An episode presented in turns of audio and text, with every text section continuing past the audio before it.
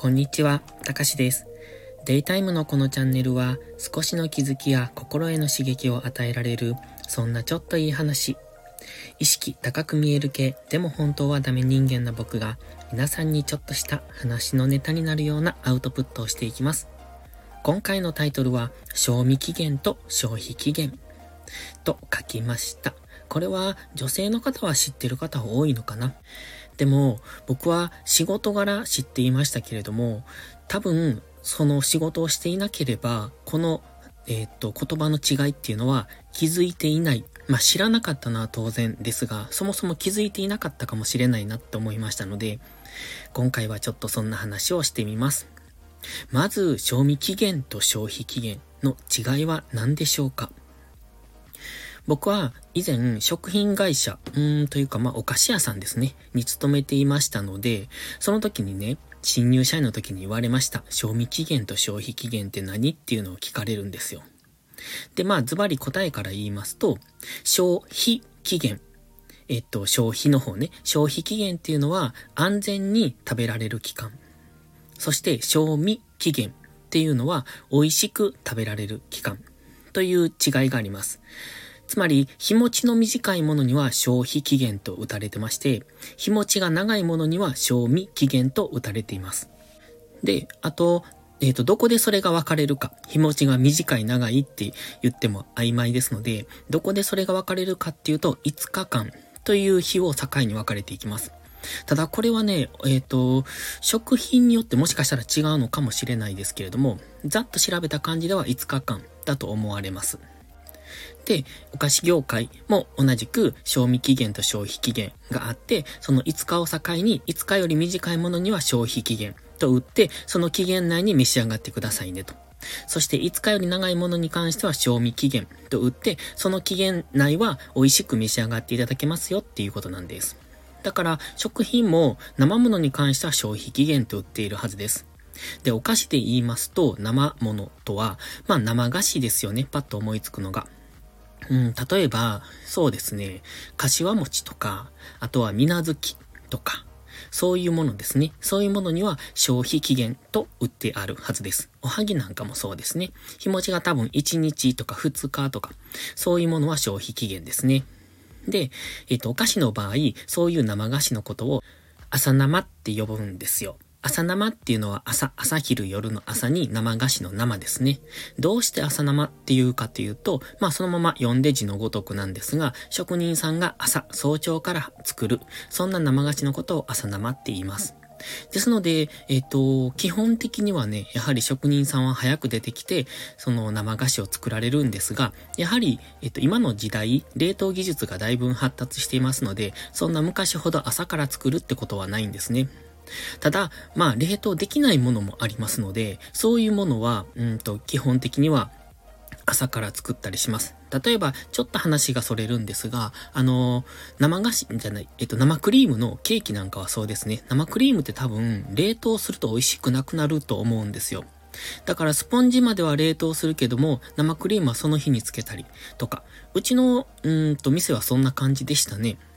えっ、と、生クリームは当日、クリスマスの時なんかは大量にケーキが出るんですが、生クリームまでは、えっ、と、当日塗ってました。ただ、今コンビニの冷凍のケーキなんかは生クリームも冷凍されているのかもしれませんが、ちょっとその辺がよくわかんないんですけどね。まあ、今と昔とで技術が変わってきたということかもしれません。で、生菓子に関しては、やはりお餅なんかは冷凍できますし、あんこも冷凍できますし、だから冷凍できるものは基本冷凍。だからあのね、桜餅とか、あと、あれです。えっ、ー、と、草餅なんかも全部冷凍でしたね。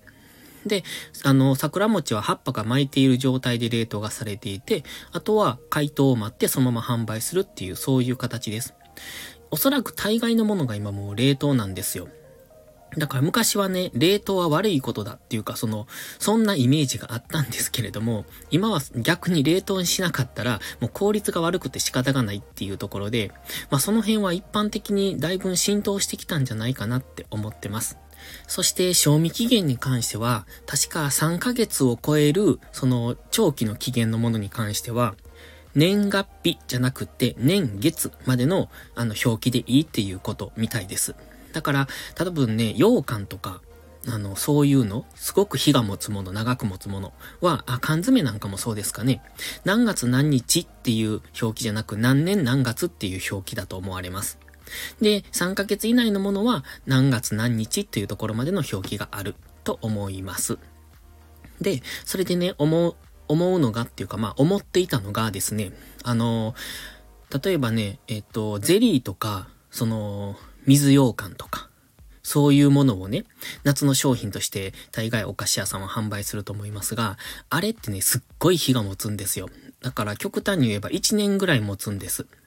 で、そのくらい持つんですけれども、実際の表記、賞味期限の表記っていうのは、えっ、ー、とね、6ヶ月とかそのくらいで売ってたと思うんですね。で、それがね、ちょっと調べてもよくわからなかったんですけれども、その、国の規定でそうなっているのか、で、うちは百貨店にも、あの、百貨店にもお店があって、そこでも商品扱っていたので、百貨店との取り決めだったのかちょっとわかんないですけれども、なんせね、1年ぐらい持つのに、6ヶ月ぐらいまでわざと期限を縮めて打つんですよ。で、それってすごくもったいないなと思ってて、で、その期限を縮めるから、じゃあ6ヶ月経ったらそれは廃棄になるんですね。売れなかった場合。でも実際は、えっと、あと倍ぐらいは全然食べられる商品なんですよ。っていうのがね、すごい思ってました。だからそれ、それってね、ただの食品ロスだなと思って、すごくもったいないことをするなと思ってました。ただ、まあそれがルールとして決まっている以上は仕方がないんですけれども、そういったルールができるのってね、大概は、うんと、正しい行いをしてこなかった人たちに合わせたルールなんですよね。その、本来するべきことを当たり前にしてこなかった人たちがいるから、そういうルールが設けられて、そのルールにがんちがらめになって、すごく無駄なことが起こっているっていうのが今の世の中です。まあ仕方がないといえば仕方がないんですが、すごくもったいないなって。で、しかも火が持つから、あのー、言ってしまえば別に火を打ち直せばいいんですよね。でもそれは、あの日付の改ざんとかになるわけで、まあそれはそれで問題になっちゃうと。でも別に何も間違ったことはしていないんですよね。という、すごくもったいない社会だなっていうのをすごく感じながら、えっと、働いてました。あとはね、この賞味期限とか消費期限の話をすると僕がいつも思い出すのは、ある時ね、えっと、百貨店に僕は販売員として行っていたことがあるんですね。まあ、期間限定で。なんかイベント、よくあるじゃないですか。お中元のイベントとかお歳暮のイベントで、そのイベントブースで、その、なんだ、どこから、どっかの遠いところから、うんと、お店が出店して、その1ヶ月間だけお店を出店されるみたいのが百貨店であるんですけど、それでね、九州に行ったことがあるんですよ。福岡、天神なんですが、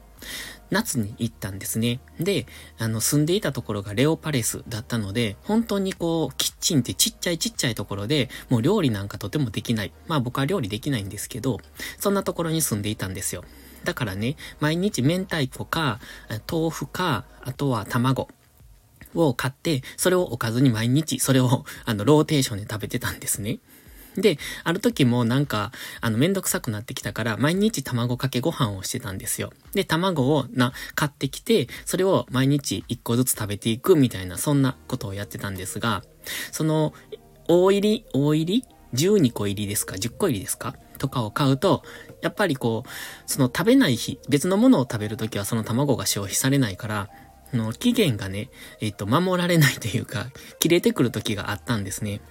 で、あ、期限が切れてくるし、どうしようどうしようと思ってやっていたんですが、皆さん卵ってどのくらいまで、えっと、置いとくものでしょうか？僕大体ね、あの時は、1週間から2週間ぐらいの期限切れまでは食べてました。なんか卵ってあれですか？あの、割った時、生卵を割った時に黄身が崩れてくると危険だみたいなことを聞いたことがあったので、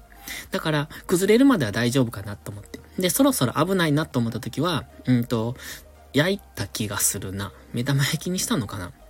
なんせね、何もなかったんです。フライパンとかも全然ない。なんかちょろっと小さいのがあって、IH のやつがあったんですが、IH じゃないな。あれは、電熱線が入っていた。めっちゃ熱くなるんですよ。だから電熱線が入ったフラットな、なんか、えっと、ところがあったんですが、そこで焼くみたいな。全然本当に料理できない。料理したらね、今度洗えないみたいなスペース小さすぎて。そんな感じだったんで、基本的には卵かけご飯を毎日食べていたみたいな感じで、え、卵ってどのくらいまで食べられるんやろうって思いながら食べていたのを思い出します。